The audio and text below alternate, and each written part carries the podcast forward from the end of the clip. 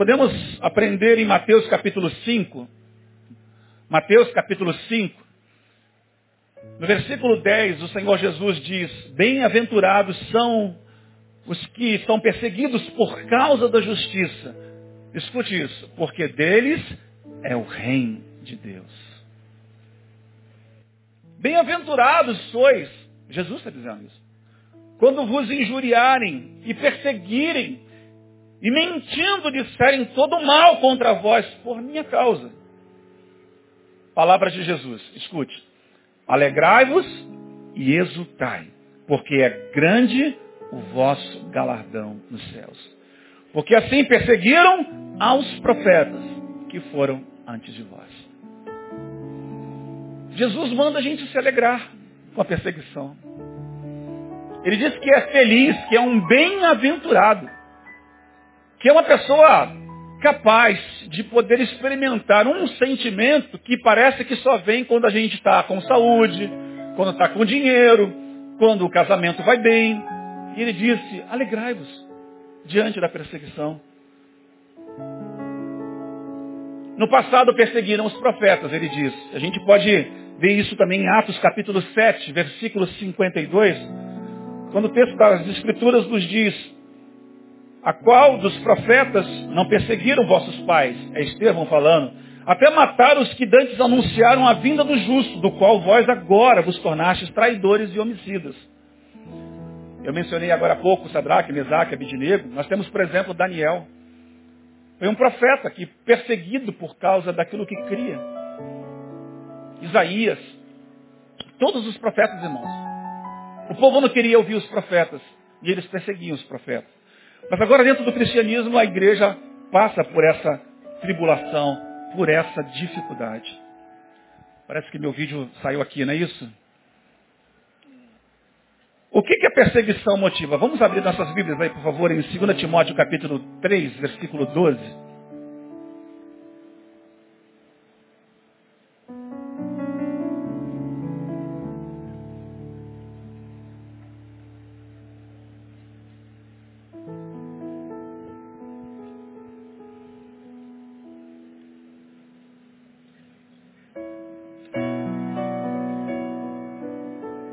Todos acharam? Vamos ler juntos, mesmo que você tenha uma versão diferente da minha. De fato, todos os que desejam viver piedosamente em Cristo Jesus, quem aqui não gostaria de ser perseguido? Eu. Quem é que quer viver uma vida dessa? Quem é que quer ser privado das suas liberdades, de ir e vir, de poder crer, de poder cantar, de poder ler, de poder divulgar. Quem é que quer? Mas Paulo está ensinando a Timóteo. De fato, todos os que desejam viver piedosamente em Cristo Jesus serão perseguidos.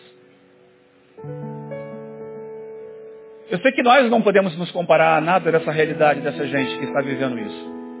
Mas existem perseguições em níveis bem menores, em escalas que não estão nesses rankings aí. Mas são aquelas que, porque a gente quer viver uma vida piedosa, por exemplo, às vezes o nosso pai não entende, nosso cônjuge não entende, nosso patrão não entende, os empregados às vezes não entendem.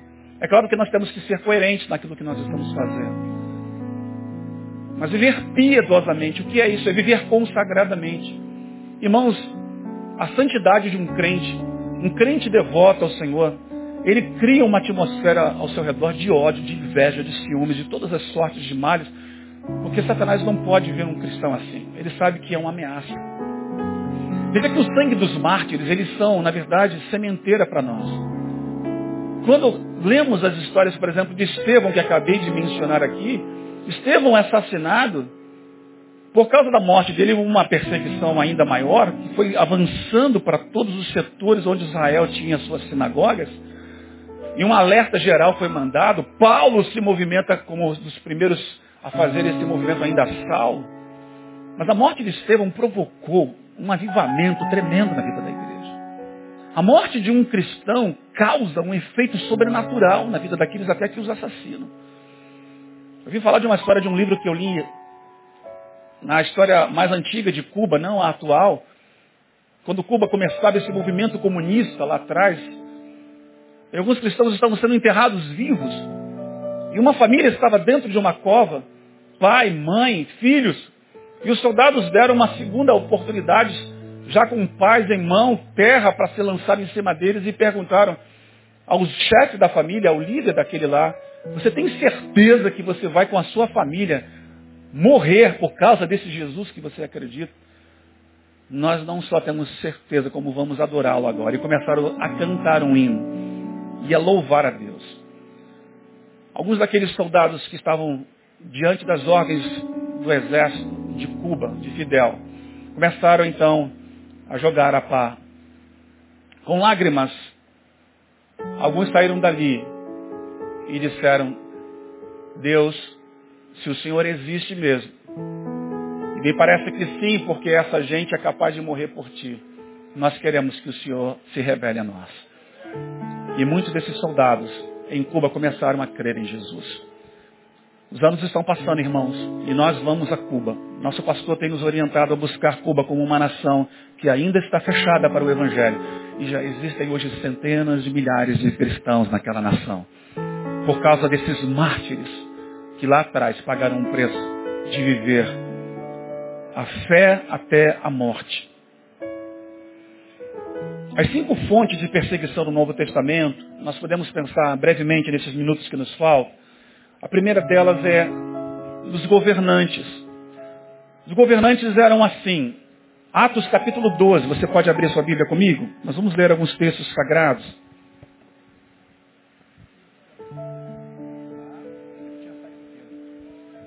Atos capítulo 12.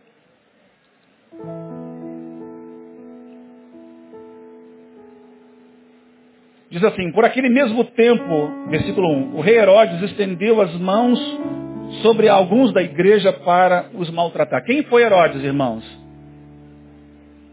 Foi um rei, um governante. E matou a espada a quem? Tiago, irmão de João. Vendo que isso agradava aos judeus, continuou mandando prender também a Pedro. Então os governantes, segundo o Novo Testamento, como base bíblica para a visão da igreja perseguida, eles estão entre aqueles que começaram então a mostrar ameaças. Eu tenho aqui uma imagem, pena que não está saindo ali. É a foto desse imperador da Coreia, um jovem que recentemente assumiu o trono porque o seu pai morreu. Duas imagens estão numa praça pública e eles estão adorando lá esses que são os antigos imperadores.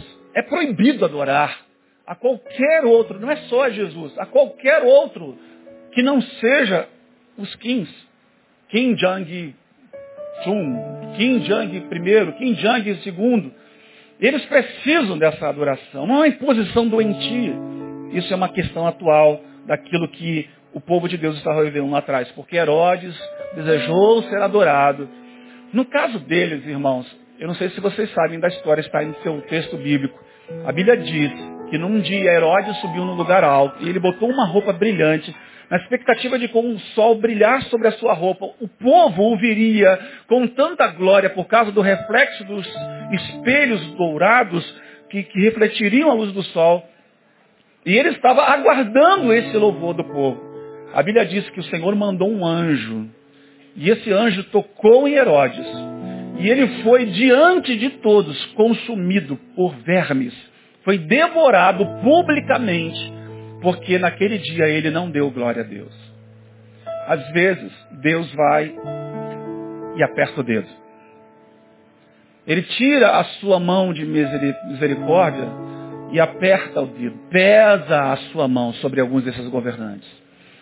A minha oração é que esse Kim Jong ele se converta a Jesus Cristo. Já imaginou um homem desse aceitando Cristo como Salvador? Seria uma revolução, irmãos, no mundo. Eu sei que eu estou falando de uma coisa quase impossível, mas para Deus não há impossíveis. Nossa esperança é que isso aconteça. O segundo grupo que está entre os perseguidores, segundo a Bíblia, são os líderes religiosos. Atos dos Apóstolos, capítulo 6. Atos dos Apóstolos, capítulo 6, versículo 9. Levantaram-se, porém, alguns que eram da sinagoga chamado dos libertos, dos sirineus, dos alexandrinos, dos da Cilícia, da Ásia, e disputavam com Estevão.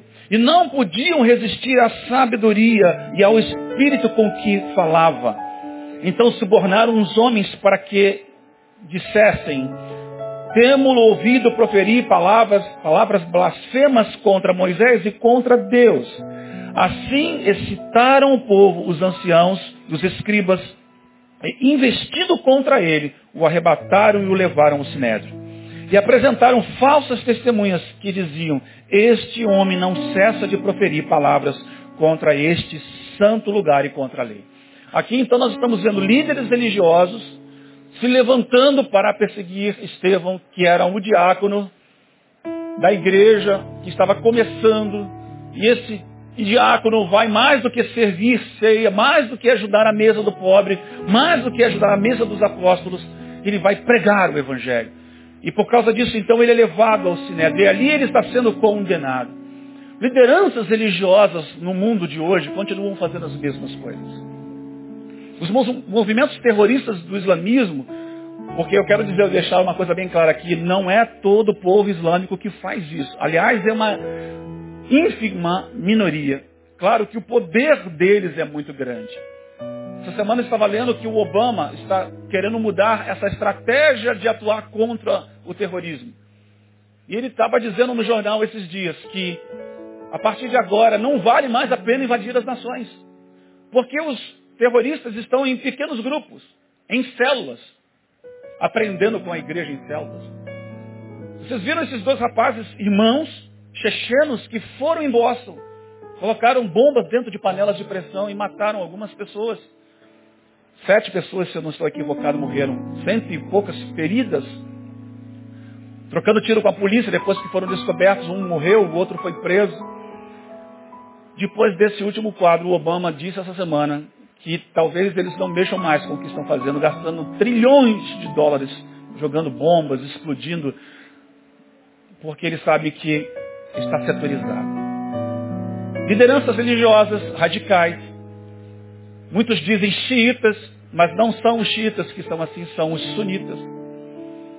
E os sunitas estão então entre esses pequenos grupos que religiosos são e levam a, a condenação dos cristãos, matam e fazem o que estão fazendo. Bem nos nossos dias isso também não é diferente em Israel. Os cristãos em Israel sofrem algum tipo de perseguição, não no nível que essas nações estão vivendo. Mas para um judeu se converter é um desafio. Eu compartilhei talvez aqui um dia, não sei se eu me lembro de ter falado isso. Eu conheço uma moça que trabalha com a irmã Edneia Williams e ela é judia. No dia que ela aceitou a Cristo, ela é londrina. Lá em Londres, então, a sua família disse, você vai negar esse Jesus que você está dizendo acreditar. Então nós dizemos para você que você, a partir de hoje, não é mais nossa filha e que você passa a ser morta. E ela disse, eu não posso negar esse Jesus. Em Londres, um país de primeiro mundo uma família judaica. Sabe o que eles fizeram? Botaram ela para fora de casa. Foram numa funerária, compraram um caixão, colocaram uma foto dela e fizeram um sepultamento simbólico para dizer que a partir de agora essa menina já não existe mais para eles. A irmã Edmé Williams adotou ela como filha e ela hoje está andando pelas nações com a irmã Edmeia, pregando o evangelho de Jesus para a glória de Deus. Terceiro grupo que nós podemos ver na Bíblia são os mercadores. Esses também perseguiram. Textos como de Atos dos Apóstolos, capítulo 16, quando Paulo e Silas estão indo para o templo orar, tem uma menina que fica dizendo, ó oh, servo do Deus Altíssimo, ó oh, servo do Deus Altíssimo. Um dia Paulo vira para essa menina e diz assim, espírito maligno, sai dela. Sai dela agora. Saindo o demônio daquela menina que era adivinha. Os seus tutores, aqueles que exploravam esse espírito de adivinhação que essa menina tinha. Diz o texto em Atos dos Apóstolos, capítulo 16, versículo 19. Ora, vendo os seus senhores que a esperança do seu lucro havia desaparecido, prenderam a Paulo e Silas e arrastaram para uma praça a presença dos magistrados. Em Atos 19, lá na frente, no versículo 24, também tem um outro texto que mercadores se levantam para impedir e prender e tentar matar Paulo. Atos 19, versículo 24 diz, porque certos ourives, por nome Demétrio, que fazia da prata miniaturas do templo de Diana, proporcionava não pequeno negócio aos artistas, os quais ele ajuntou, bem como os oficiais de obra semelhante, e disse, senhores, vós bem sabeis que esta indústria nos vem a prosperidade. Irmãos, às vezes o evangelho traz falência para algumas pessoas. É estranho dizer isso. Eu ouvi um pastor dizer que nós não podíamos orar para que certas festas, como o carnaval e outras, acabassem, porque afinal de contas trazem muitos lucros para a cidade. E aí, Demétrio junta essa gente para tentar chamar a atenção. Nós vamos à falência. Eu imagino, por exemplo, algumas pessoas que têm uma fábrica de santinho, que fabricam santinhos, que fabricam de gesso, de algum outro elemento, essas coisas, e que vivem disso. Um dia se converte. E sabe que a idolatria é pecado. Vai viver do quê? Vai fazer o quê? Deus proverá. E é isso que essas pessoas creem. E essa perseguição aqui, por causa dos mercadores, também é uma motivação. Quatro, os agitadores tessalonicenses, não o texto tessalonicenses, mas na Tessalônica, em Atos dos Apóstolos, capítulo 17, e alguns deles ficaram persuadidos e aderiram a Paulo e Silas, bem como grande multidão de gregos devotos e não poucas mulheres de posição. Mas os judeus, movidos de inveja, tomando consigo alguns homens maus, dentre os vadios, e ajuntando o povo, alvoroçavam a cidade e assaltando a casa de Jason, os procuravam para entregá-lo ao povo. Porém, não os achando, arrastaram Jason e alguns irmãos à presença dos magistrados da cidade, clamando, estes têm transtornado o mundo desde que chegaram aqui. Por último, a família. Isso eu quero que você leia. Por favor, abra a sua Bíblia em Mateus capítulo 10, versículo 34.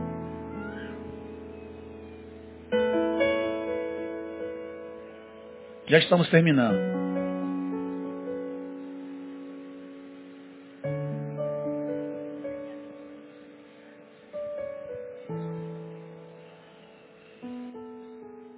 Mateus 10, 34 diz, não penseis que vim trazer paz à terra. Não vim trazer paz, mas espada.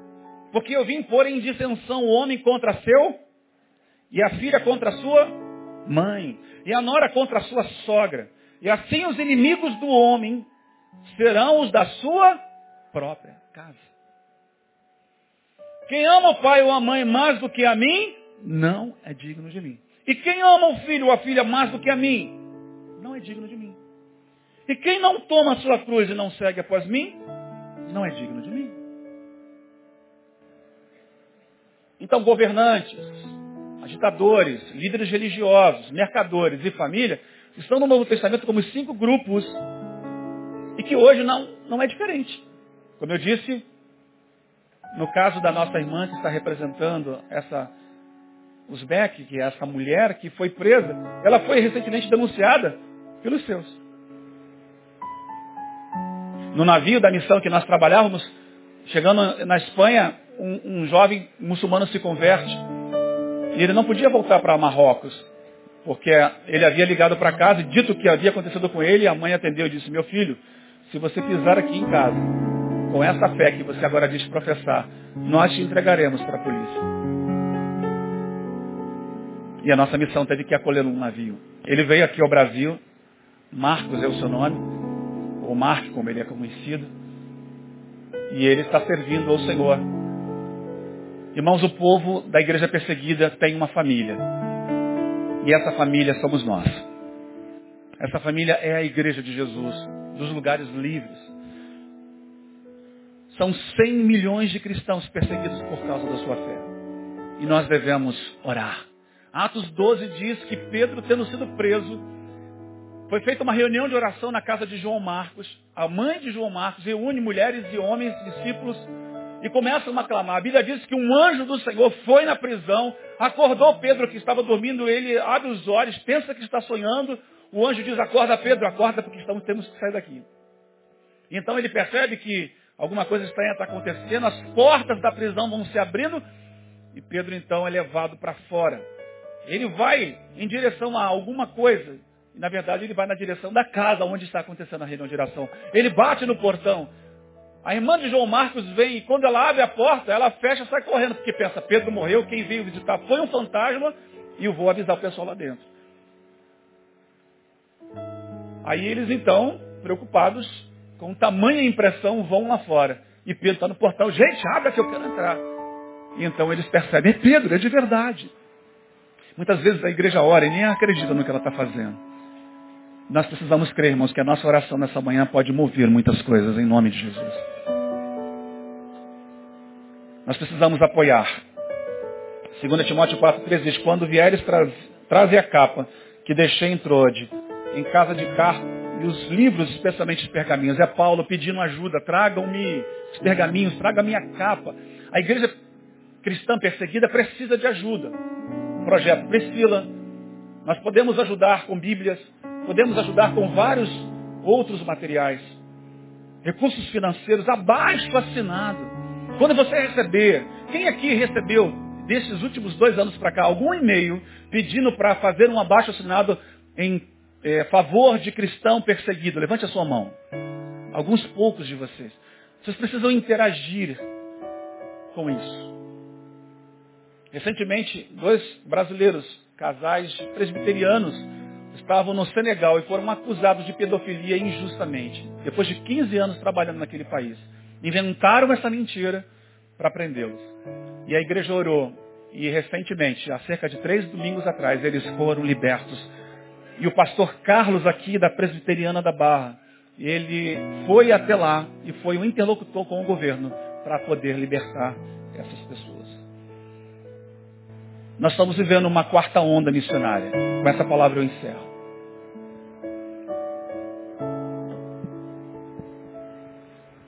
E a igreja que não pode ir para ficar, para permanecer, pode ser uma igreja que ore, que possa, quem sabe, fazer até uma visita a esses campos. Eu não posso mencionar algumas coisas aqui, mas nós temos compartilhado lá na classe de missões como portas abertas pode nos levar a algumas dessas nações. Nosso culto está sendo gravado e eu estou me contendo aqui para dizer algumas coisas porque nós não podemos permitir que eles saibam dos nossos segredos. Nós temos muitos. Segredos esses que estão como proteção para os nossos missionários. Alguns deles, suas imagens não podem aparecer, seus países, aonde eles estão, seus telefones e contatos são muito restritos. Mas a missão Portas Abertas tem uma revista. E alguns de vocês podem assinar com 40 reais, Portas Abertas está pedindo ajuda por mês. Você recebe uma revista como essa, onde você lê histórias como essa que nós estamos hoje usando aqui para a nossa peça dentro da mensagem. Vamos orar com missões. Vamos contribuir com a igreja perseguida. Eles estão esperando e estão recebendo aquilo que a igreja livre pode fazer por eles. Lembre-se, quem quiser viver uma vida piedosa padecerá perseguição.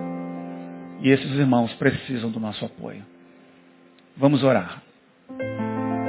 Feche seus olhos nesse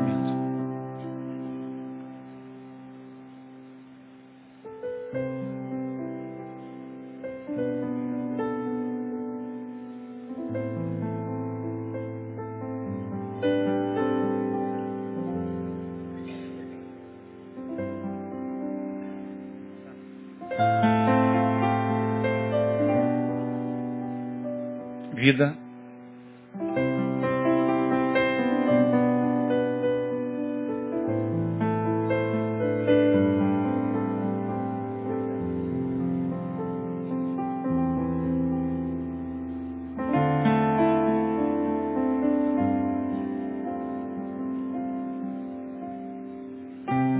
Toda terça-feira nós temos uma classe acontecendo aqui. Venham semana nós vamos falar sobre o sul do Brasil. O pastor Lindoval estará ministrando a aula. Nós temos dois campos, um lugar extremamente difícil na nossa nação. Terra dura, dura, dura, dura, dura. Nós temos o pastor Flávio, o pastor Sidney pregando lá. Eu visitei eles recentemente. Pude constatar como eles estão debaixo de uma pressão. Não se compara a de alguns países de grande perseguição. Todavia nós sabemos como o povo do Sul ainda rejeita o Evangelho. Pastor Lindoval estará ministrando essa aula. Venha, participe com a gente. É livre, entrada livre, grátis. Você, você apenas tem que vir para ouvir, aprender, cooperar, participar de uma maneira especial, orando, quem sabe indo. Nós vamos ao sul do Brasil agora no final do ano, levar duas caravanas, uma para Porto Alegre e outra para também a Rio Grande, onde queremos abençoar a vida dos nossos pastores lá e suas igrejas. Nós podemos ir às nações. Estamos em contato com o pastor Silaí sobre o Haiti. Escrevemos esses dias para ele e ele falou que está com um projeto com três orfanatos. Estamos construindo um terceiro orfanato, na verdade. E ele tem desafiado a Betânia a participar disso, um dos países mais desgraçados da terra. Nós queremos levar a graça de Deus. Seja para a igreja livre ou para a igreja perseguida. Nós queremos avançar em nome de Jesus. Vamos ficar de pé? Cante essa canção junto comigo, junto com o Marquinho, e a gente vai dizer para Deus o que nós queremos nesta hora. Senhor, me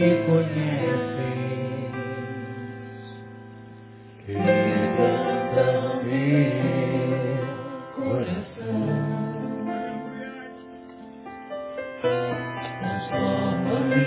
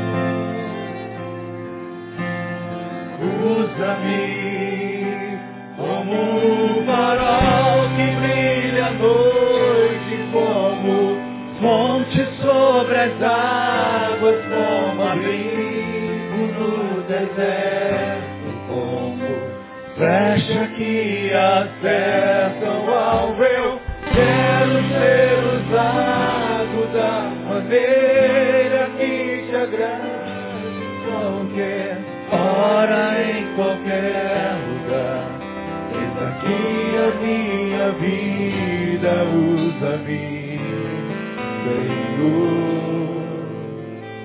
usa-me. Quem gostaria de vir aqui em cima agora e libertar simbolicamente aquilo que a Aline está representando como um papel da igreja? Quem? Você, vem cá.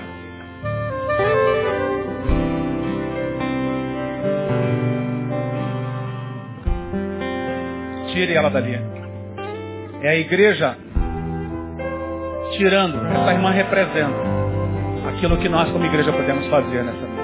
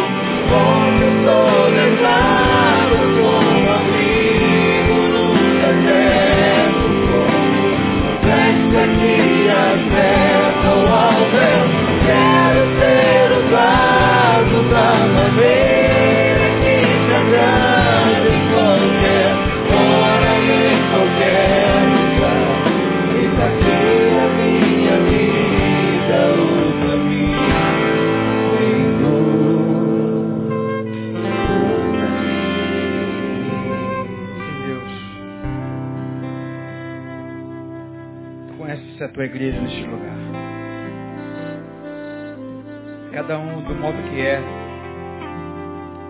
do jeito que se vê, do jeito que se sente. Tua palavra nesta manhã desperta, ó Deus, a cada um de nós para que, do jeito que somos, poder servir-te verdadeiramente fora das quatro paredes. Sim, Deus, tu sabes onde pode levar o teu povo que hoje ouviu a tua voz. O Espírito falou neste lugar. Jesus ensinando às igrejas da área disse, quem tem ouvidos, ouça o que o Espírito diz à igreja. Portanto, Pai, que a tua igreja possa ter ouvido a tua voz neste lugar e despertado o teu povo para que possamos ser sal da terra e luz do mundo. Muitos, muitos povos, muitas nações estão distantes de nós. E hoje é um clamor, Deus, para esse povo. Todavia entendemos também que há muitas pessoas ao nosso redor que precisam serem alcançados por tua graça. E muitas vezes nós somos tão inoperantes neste quesito, Deus. Tem misericórdia de nós. Faça a tua igreja resplandecer mais e mais. Faça a tua igreja despertar do sono. Faça a tua igreja olhar para frente, olhar para Jesus. Entender que a vida, a nossa vida, a nossa vida diária, não é só angariar material, não é só angariar coisas, bens, mas a nossa vida, sobretudo, é falar do teu amor, falar da tua graça e da tua misericórdia que um dia nos alcançou muito obrigado por tua graça sobre as nossas vidas, Senhor. Louvamos-te grandemente nesta manhã por tudo que tu fizeste conosco, por, no, por nós. Tudo que falaste conosco. Te agradecemos porque não seremos mais os mesmos depois desse dia. Que cada dia é um aprendizado do Senhor. Cada dia é mais uma porção do Senhor sobre as nossas vidas. Cada encontro com Jesus nunca nos permite permanecer iguais. Louvado seja o teu nome, porque mais um dia tu falaste conosco. Leva-nos em paz agora para os nossos lares. De maneira consciente do que nós somos, a importância que temos nesse processo de salvação do mundo, Pai. Não porque será por nós mesmos, mas pelo teu Espírito em nós. Muito obrigado por tua fidelidade a nós e o privilégio que tu nos concedes de servir nesse negócio. Assim, Deus, nós nos despedimos nesta manhã. E queremos chegar nos nossos lares em paz também, guardados por Ti. Seja assim em nome de Jesus. Amém, amém e amém. Dê um abraço no teu irmão aí. Até a noite, Deus nos permitir. Culto da família. Venha com a tua família ser uma vez mais abençoado por aquilo que há de ser aqui falado em nome de Jesus. Deus abençoe, querido.